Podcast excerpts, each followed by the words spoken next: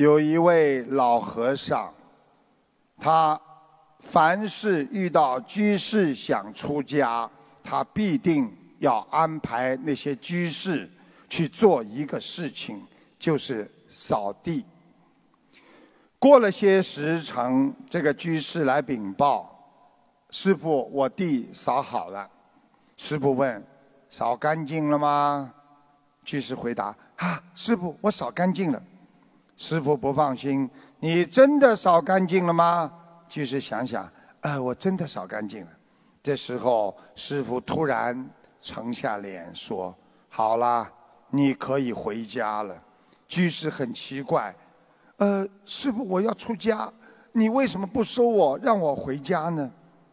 是的，我不能收你。摆摆手，居士只好回家。不明白这师傅为什么不去检查检查他扫的干净不干净？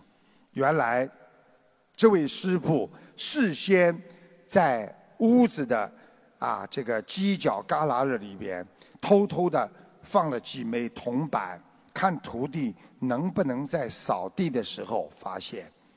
大凡那些心浮气躁或耍滑的居士，都只会。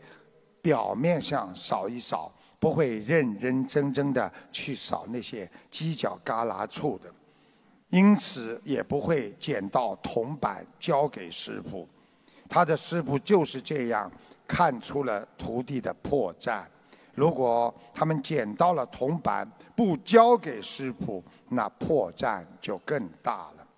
贪恋的人是不会认真去做别人给他的事情的。师傅看师傅看出的破绽，就是居士的品德和修养的弊病。所以，我们衣服上的破绽需要缝补，而我们人在品质上的破绽需要通过学佛修心来克服。只有时刻守戒，严格要求自己，才能使自己的道德品质。日趋完善，才能成为一个帮助别人的人间菩萨呀。